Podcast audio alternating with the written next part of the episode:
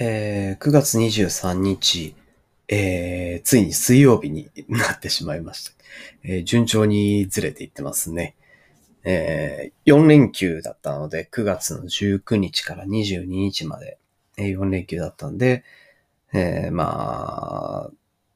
昨日とかは映画のこうテネットを見に行ったりとか、一昨日はえー、ちょっとたまには外出しようというところで、あのー、ちょっと高尾山に登りに行ったりとかしてですね。まあ、その前の土日はすでにもう何をしたか全然、えー、覚えてないんですけど、あそんな堕落した4連 ,4 連休を過ごしたおかげで、えー、また、えー、平日の午前中に、えー、録音しています。はい。えっと、今日の最初の話としては、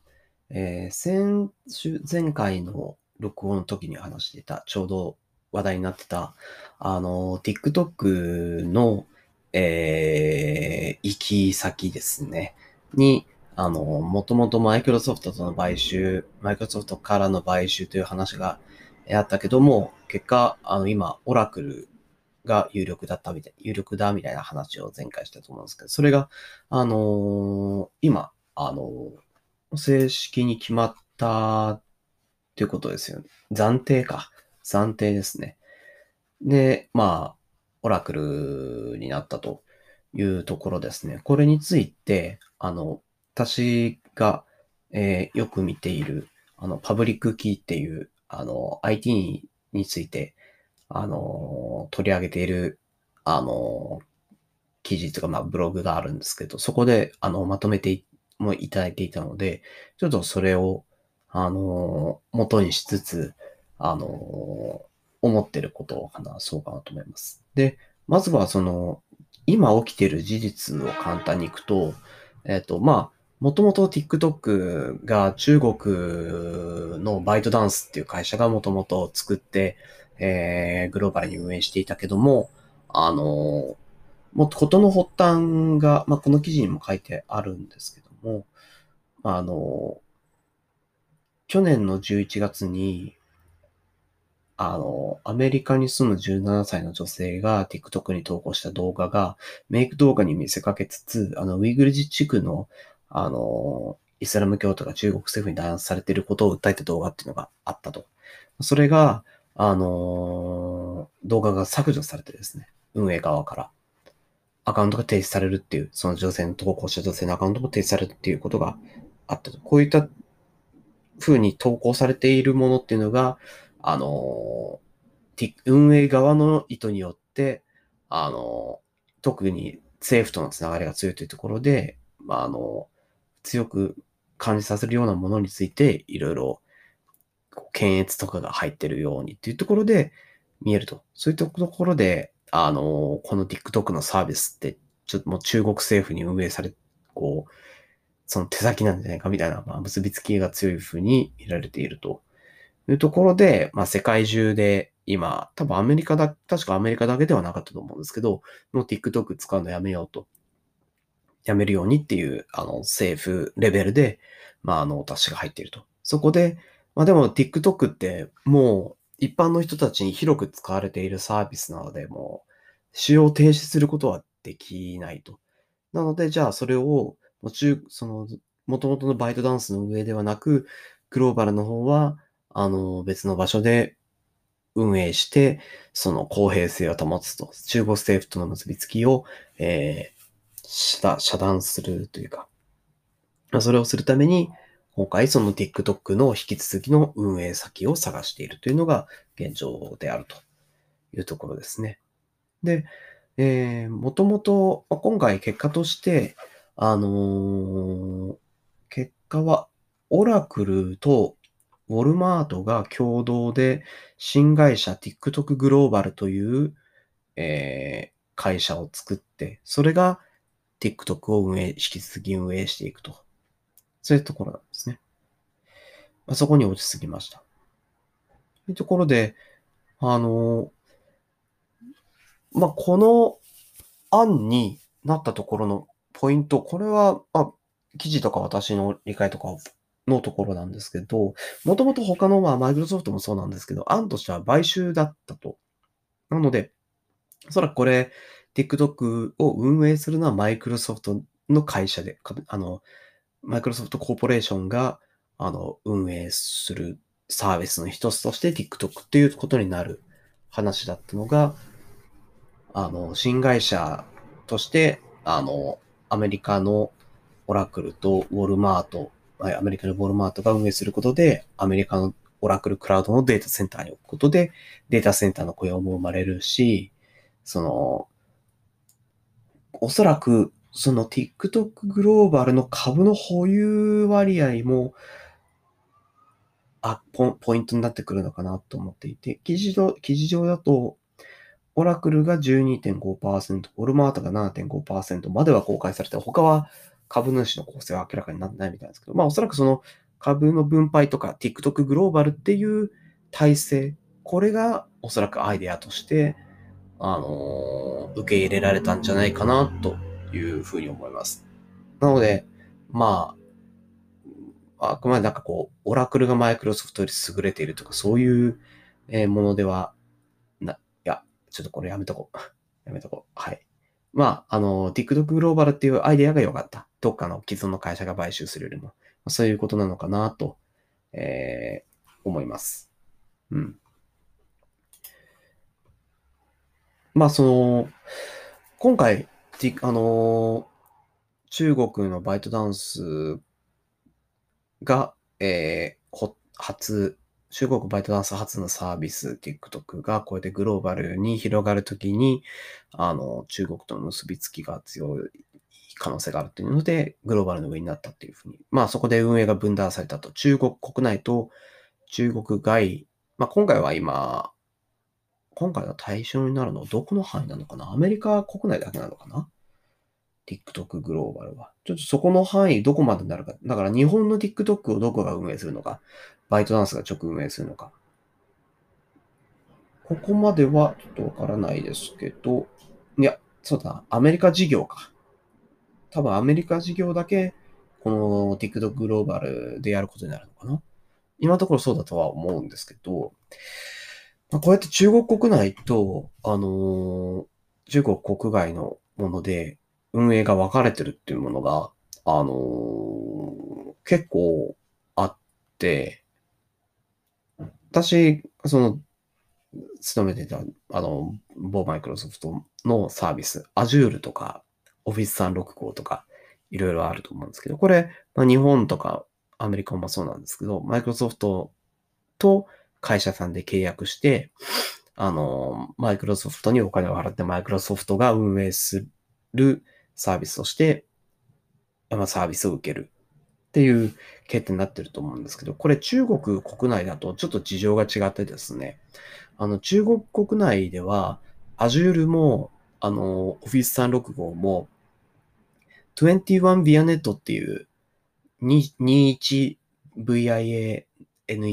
っ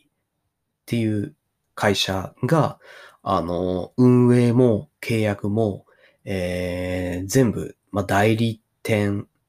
みたいなイメージで中国国内のマイクロソフトサービスは、あの、トゥエティアビアネットを通して売られて、使われています。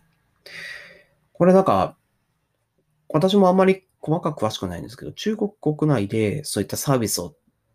やるときに、その海外のグローバルなサービスを中国国内で運営するときには、必ず中国の中国国内のプロバイダーを必ず代理店にしなければいけないっていう、確かそういう法律が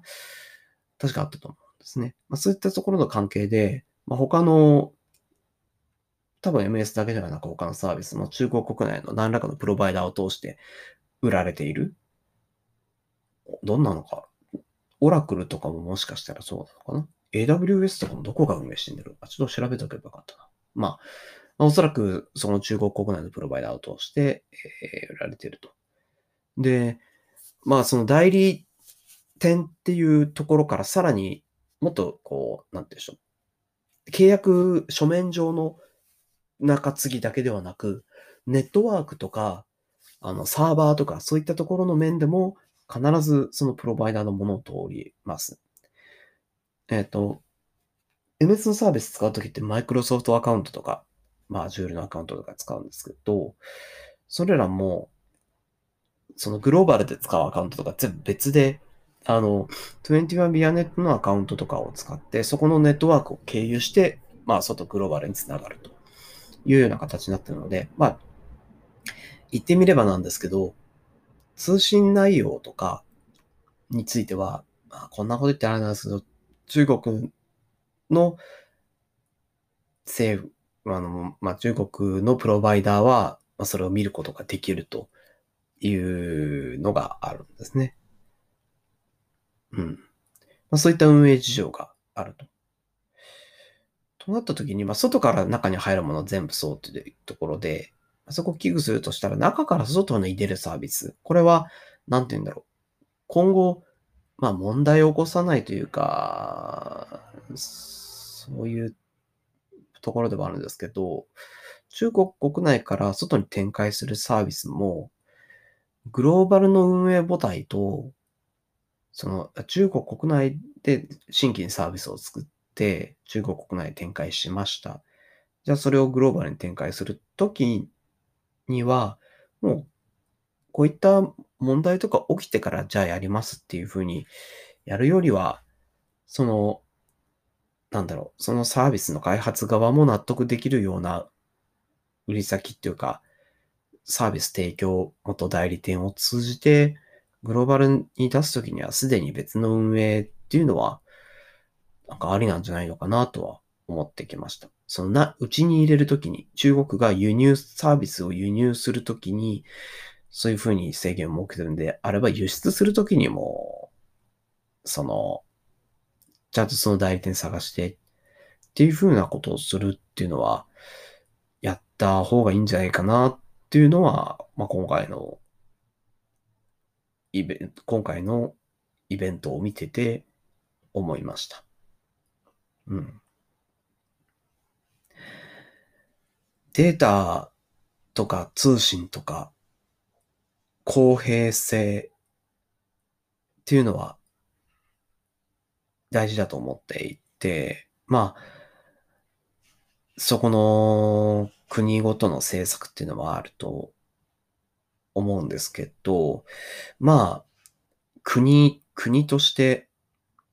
運営しているのであれば、まあ国ごとの政策が悪いというのは、一概には、まあ言えない、言いづらいポイントっていうのはあるかなと思うので、うちはこういう政策、うちはこういう法律ですっていうところを、その明示的にした上で、まあ、折衷するところを探すっていうふうに向けた方がいいんじゃないかなとは思っています。だから国、あの、アメリカとか日本とかもそう、も何かこの特定の国に対してこの規制を取り外せっていうのも、まあ、フラットにするっていう意味ではわかるんですけど、その国はその国で、あ、それがもっと他の国はこうしているっていうのをした上でも、いや、うちはこうしますっていうふうなルールを設けているのであれば、それはその国を守る施策として認められるべきだなとは思うので、そうやって、あの、プロバイダーに一定のルールを設けるとか、そういったものもまあ今実際に受け入れられてそういうふうにサービス展開、海外から中国国内展開するようなものとかそういうふうにやってるので、まあその、外に出るものっていうのも、その自分はこういう規制を持ってて、自分はこういう規制を設けているので、外から入れるときはこうします。その代わり、私たちのものを展開するときにもこうしますみたいな、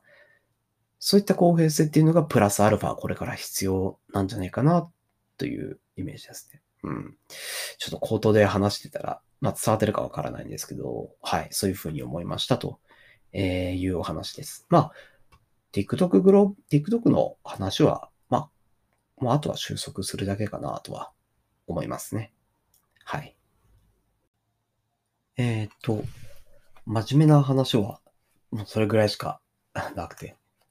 で、えっ、と、次、最近気になったことってあれば、えっと、これまたマイクロソフトかかってくるんですけど、あの、マイクロソフトが、あの、ゲーム持ち株会社のゼニマックスっていうところを、あの、買収する計画、まだ計画ですね。があるという話ですね。その、まあ、ゼニマックスってゲーム持ち株会社の中に、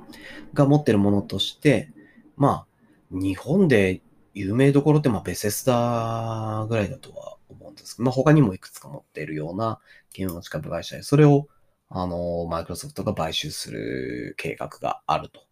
いう話ですね。これもあの、まあ、これもっていうか、そのゲーム、独立してたゲームのところを、まあ、大手が買収するっていう話ですね。まあ、あの、TikTok とは事情は違うんですけど、まあ何かの所有物になってそういったあの力が加わる可能性があるっていう意味では似てるところではありますかね。で、これ、まあテクニカルな部分、IT のテクノロジー関係も、まあ似たようなところなんですけど、ゲームの方も、なんて言うんだろう。最近は、その、どこかに独占されるっていう風潮って結構減ってきてるなとは思います。そもそも開発プラットフォーム自体が、あのー、フラットというかマルチプラットフォームになってきていて、あの、もうど、ある程度安定したというか、開発ツールを使えば、マルチプラットフォーム展開できるようなツールになってるんですよね。まあ、独自でエンジンを作ったら別だと思うんですけど、まあ、プレイステーション、プレイステーション4、Xbox One、PC。で、もうおそらくスイッチもですね、あの、多分 Unreal とか Unity とか大きなところのエンジンでは、まあそれは大体マルチ展開できるので、結構ですね、その買収とかどこかの資本が入ることで開発できている。そういったコンテンツの場合も、最近ゲームについては、大体独占になるよりは先行程度でとどまることっていうのは多いと思うんですね。えっ、と、有名、わかりやすい例でいくと、デスストランディングか。あの、小島プロダクションのデスストランディングですね。最初は、あの、プレイステーション4で、あの、大々的に、えー、こう、宣伝とかもされてて、で、プレイステーション4で先行販売されて、あれもおそらくその、ソニーからの出資とか支援っていうのが大きくて、あの、ソニーのプラットフォームで先行で発売した後。で、あれから、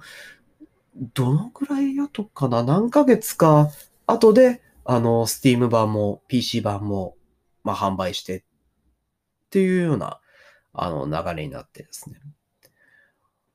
他、もう最近、机にも Steam の旨味を多分実感していて、いろんな古いゲームとかどんどん Steam に移植してるんですけど、まあ、PC ですね。で、あそこも、あの、FF15 もそうだったか。あれも最初プレス4で出た後、まあ、PC も出て、で、Xbox、あれは、あれ同時展開だったかな。まあちょっとそこは忘れちゃったな。うん。でも、そういうふうに、あの、資本が入った時の展開の方法っていうのが、独占っていうのが最近減ってるなと思います。あ、私好きなアニメとかもそうですよね。あの、特にアニメ界隈の趣旨で言うと、ネットフリックスがやっぱ大きいんですけど、あの、ネットフリックスの方が出資して、ネットフリックスの方で、あの、先行して全話公開した後、テレビシリーズとして各放送局が1話ずつ毎週放送するみたいな。そういった展開があると思うんです。で、今回の、あの、ゼニマックスのゲームも、まあ、特にベセスダのものっていうのは、もういろんなプラットフォームでみんながプレイしてるものなので、これ独占するっていうことはもうまずないと思っているので、正直変な不安みたいなそういったことは感じてないです。あ、あるとしたら、なんだろう。あのー、ま、る、あの、オンラインの、あの、MMO というか、MMO 形式になっているゲームが、えっ、と、エルダースクロールオンラインとか、フォールアウト76とかが、例えば、Xbox ゲームパス、あの、とか Xbox ライブに、あの、加入していたら割引になりますよとか、あとは何か新作のオンラインゲーム作るときに、あの、Xbox での先行販売、ゲームラ、ゲ Xbox ゲームパスでの先行公開とか、まあ大体その程度にとどまると思っています。はい。で、まあ、なので、あまり心配はしていなくて、逆に、今回買ったのが、あの、マイクロソフトっていうところもあって、各ゲームサーバー、これを、あの、おそらく Azure とかで運営するっていう話ってなんか出てくるんじゃないかなと思っていて、それで逆にサーバーの安定性とかネットワークの、あの、向上とかですね。あとはその開発のノウハウとかも、まあ、そこまで、現場レベルだとそこまで正直、あの、うまく全部に展開されるってことはなかなかないと思うんですけど、まあ、プラットフォームが安定するっていうのは、まあ、サーバーが落ちないとか、そういったところは、あの、結構いいポイントかなと思っていてですね。あの、フォールアウト76の時に、発売直後くらいに、なんだったかな。あの、OMMO で、あの、ワールド内で 核爆弾を落としたりこととかできるんですけど、そのゲーム内でプレイヤーが核爆弾を落としすぎてサーバーが落ちたっていう 逸話とか、あの、あたりしたんですけど、それが、あの、まあ、Azure とか展開してですね、まあ、大体サーバーって AWS とか Azure とかで GCP とか使ってると思うんですけど、それをまあ安定して使えるようになれば、あの、ゲームのプレイ環境も、えー、安定するようになるかなと思っていますので、まあ、なんだろう。まあ、サーバーもそうだし、あとは、ベセスダのゲームのこう、クオリティアシュランスとか、ぜひ、あの、マイクロソフトのお力を使いつつね、えー、もっとバグを減らしてほしいなとは思いますけど、まあ、あの、大体そのぐらいで、まあ、大きな買収だなというところぐらいの認識ですので、あんまり不安はしてないですという話です。はい。えっ、ー、と、まあ、もう一つニュースソース自体はゲームの話として、Xbox ゲームパス加入者が半年で1.5倍になりましたよっていうようなニュースがあって、それを見て、えー、思ったことの話をします。まあ、Xbox ゲームパスっていうのは、まあ、あの、定額で、あのー、なん、あの、たくさんのゲームラインナップから、あの、好きにダウンロードして遊べますよという、まあ、そういったサービスなんですけど、これが、えー、その、それの加入者が半年で1.5倍になったというところで、まあ、あの、牽引した理由としては、この、まあ、情勢というよりは記事を参考にしたところ、あの、一時期、その、えっと、なんだっけ、最初の新規加入者最初1ヶ月1ドル、日本円だと100円でいいですよみたいなサービスとか、そういったところに、まあ、プラス事情とかそういったところも含めのことかもしれないんですけど、まあ、事実として半年で1.5倍増えた。この半年でですね。1.5倍に増えたと。そういったニュースがありました。4月と比較し、4月末と比較してみたいですね。はい。で、まあ、任天堂のニュースとかもまあ引っ張ってくるべきだったかもしれないんですけど、かなりこう、まあこのご時世もあってゲーム、まあ外出できないからっていうのもあるかもしれないんですけど、すごく伸びてきてるなというのがありますね。で、まあ家で時間を過ごして、まあゲームをやるっていうところ。で、その中でも、まあ、いう大手3社を比較したわけではないんですけども、まあ、任天堂の伸びがまあやっぱ圧倒的にでかいなと思って。そこって、そのゲームを通して、まあ特にファミリー層とかですね、その家庭でのゲームの体験、あの、親と子供一緒にやったり、まあ、一緒のタイミングでなくても同じコンテンツを共有したりとかですね。まあそうやって遊んで、そういった時間を過ごすことが増えたというのがあると思います。うん。まあ、このニュースそうそうネタにしながら全然話は飛ぶんですけど、まあ、あの、このご事情ですね、コロナウイルス、COVID-19 の、えー影響もあって、まあ、仕事の仕方とかも変わったという話、リモートワークしたりとかですね、仕事の時間とか、やり方とか、まあ、あの専門的の話でいくと TX とか進んだりとかですね、そういった話があると思いますけど、このニューノーマルと言われるところになって、これによって何を軸に次の作戦とか、次の生活スタイルとか、次の仕事とか、っていうのを考えるときに、その、一人一人だったり、事業の一つ一つが、本当に大事にしているものは何なのかっていうのを見つめ直す機会になっているんじゃないかなと思っています。大体、騒動の初めの方って、なんだろう、えっ、と、消毒薬売り切れ、ほにゃほにゃ、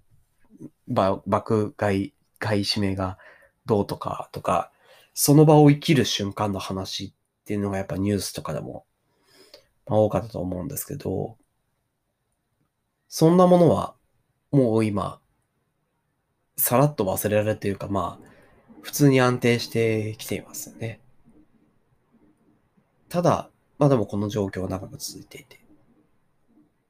で、テレビとかも見てて、なんですけども、まあ元に戻る話というよりは、元に戻るまでいつなんでしょうね、収まるのいつなんでしょうねっていう話は、まあ、やっぱ時間経って少しずつ減ってきて、まあ、もちろんあの、ワクチンがどうとかっていうところは、まあみんな期待して待っている状況だと思うんですけど、今新しい生活スタイルを、まあ、見つけてますみたいな、そういった人っていうのは、やっぱテレビとか見てても多くなってるなっていうのはありますね。今日ちょうど見てたやつとかだと、その、まあフルリモートになって東京に住んでる必要がなくなったので、えー、っと、なんだったかな。ア、アドレスとかいうサービスなのかな。えっと、日本の各地に、日本っていうかまあ、まあ一応日本って言っとこうか。あの、各地にあるシェアハウスを定額で好きなところにいつでも住み放題みたいな、そういうサービスで東京じゃなくて、まあ神奈川とか関東近辺だけど離れたところを転々としている人とかいたりとかですね。あとは物を整理して離れて住み始めました。あの、東京から離れて住み始め、住み始めましたとかですね。あとは、まあ、テレビ見てるわけじゃないですけど、自分、まあ仕事も新しいことを始めたり、今やっていることでやめたり、そういった変化っていうのを長く続くからって、こう次の作戦っていうのを考え始めてる人が増えてきてると思いますね。で、まあ、それは、なんだろう。この情勢が変わらないから、この情勢をデフォルトにして生活基盤を作ろうっていうのもあると思うんですけど、そうなった時に、その時なんていうの、大事にするものっていうのがあると思うんですね。その、なんだろう。自分は仕事が大事だったんだっていう人だったり、あとは仕事とかもそうだけど、仕事がまあなくなっ、まあ出社しなくなって、家にこもり始めて、ずっと家です、こう毎日過ごしてるってなった時に、こう、会社以外に自分の家の近所とかのことって全然分かってなかったなって。自分今、例えば高層マンションに住んでてるんだけど、上の階とか下の階とかも誰も、誰が住んでるのか分かんなくて、あ、家ってこんなに不安だったんだ。となると、じゃあその生き、自分はその生きるにあたって仕事が大事というよりは、何かこう身近に、こう、信頼できる人がいることが大事だったんだって気づく人とか、自分の価値観はそこにあったんだっていうふうに気づくとかですね。環境が変化すると、やっぱりその自分が本当に大事だと思っていたポイントっていうのが分かってくるというか、改めて気づかされる視点が変わったことで、まあ俯瞰して、第三者視点に見れるというかですね。うん、パースペクティブ変えると影の映り方っていうのもやっぱ変わるんで、見えてくるものとか、本来そこにあったものっていうのがより鮮明に見えてくるっていうのはあると思うんですね。転職も似てるかもしれないですね。とりあえず会社を飛び出してみて、今いる会社はとりあえず辞めて、次のところに行ってみて、違う仕事をやって、ああ、俺はこういうことがやりたかったんだなと思って、えー、次の、また次の仕事を決めるみたいなんですね。っていう転職に似た視点の移動、違う角度から自分を見て影の映り方がどう変わるかを見る。これが今回の情勢というか、コロナウイルスのこの情勢で、あの、みんな、ほ、かなり多くの人が、こう、強制的に直面したかなと思うんですね。で、これは、その、今今回の情勢で DX が何ヶ月分が、何年分が何ヶ月進みましたみたいなふやっとした話があるんですけど、これはまさに DX とかで言ってたことも、まあ、全く同じことで、まあ、あれ、なんか一回話したかな？その DX って結局 BPR と同じことを言ってて、あの、その元々事業でやろうとしてる価値とか、この事業って何であるんだっけっていうのを改めて見直してから、じゃあ、今の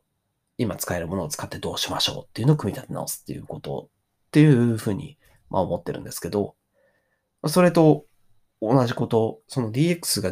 2ヶ月で起きてるっていうの、その DX っていうのは、仕事だけじゃなくて、生活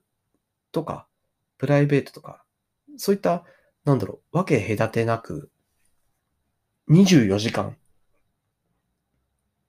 すべてに起きてると思うんですね。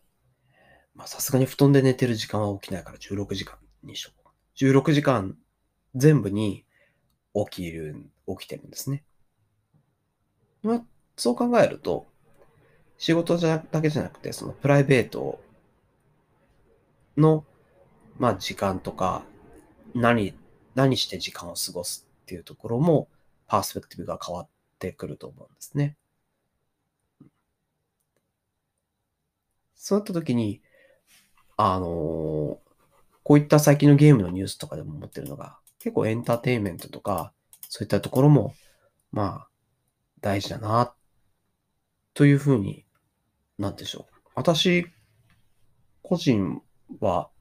ちょっとそう思ったところがあります。最近、まあ、あの、ビジネス系の、まあ、エンタープライズ系のサービスとかずっとやってるんですけど、まあ、こういったニュースとかを見たときに、あ、エンターテインメントが日々の過ごし方っていうのも、その事業とかに匹敵するぐらい大きな変化だし、一人一人の人生の時間の割合では同じぐらい大事なものだし、仕事が8時間占めるとは言うものの、残りの16時間はプライベートが占めてるんで、まだ。そこの時間っていうのも、あの、その過ごし、過ごす時の価値っていうのを見直して、まあ次の新しい時代の過ごし方っていうのも考えていくのもいいんじゃないかな、という妄想までさっきの Xbox ゲームパスのニュースからそんな妄想を、えー、広げていました。うん。ままあその DX みたいな話とかは、なんだろう。あの、スペシャリストの人と、IT スペシャリストの人たちが考えることではあるので、事業、事業会社で実際に働いている、えー、一般って言ってもらえ市民、市民開発者だったり、その、従業員の皆、皆さん、実際に事業に、た事業従事者のあの、人たちっていうのは、その日々の生活とか、仕事、日々の生活、仕事を、それぞれで、俺は一体何やってんだっけなっていうのを少し考えてみて、このやり方で本当にいいのかとか、そういったところを考えると、まあ、その自動的に DX とか BPR っていうのも成功しますし、日々の生活っていうのももっと、あの、効率よく、豊かに過ごすことができて、心身の安定。安定って言ってもな。心身がより安泰になる。うん、安定と安泰はちょっと同じかもしれないけど、まあ、安泰になるんじゃないかなと思うので、少し、あの、せっかくの機会なので、立ち止まって、例えばその土日のうちの、その、1時間2時間でもいいし、仕事が終わって家に帰って、寝る前に1時間とか、スマホとかも一旦置いといて、あの、ベッドの上に壁とかに背中を預けながら、あぐらかいて、ボケーっと、今まで起きてきたとことかを思い浮かべながら、まあちょっと、そういった時間を持ってみると、1時間長とか思うかもしれないんですけど、その1時間とか30分とか立ち止まって考えることが、そこから先の人生の長い間に何か新しい兆しっていうものをもたらすかもしれないので、まあ、ちょっとぜひ、あの、考えてみていただけるといいかなと思います。うん、本当に本当にくだらない長い話をしてしまいましたけど、うん。また今回も長くなっちゃうな。はい。まあ、あのー、はい。ぜひ考えてみてくださいというところでした。はい。何の話をしてたってところですね。はい。えっ、ー、と、本当はもう一個ぐらい話題を、えー、用意してはいたんですけど、まあ、あの、だらだらと長くなってしまいましたし、特に、あの、時事的なものでもないので、まあ、また次回とかに、あのー、お話できたらいいかなと思います。はい。次は、日曜ぐらいには撮りたいなと思っています。はい。では、えー、長々と話しましたけども、えー、聞いていただいてありがとうございました。それでは。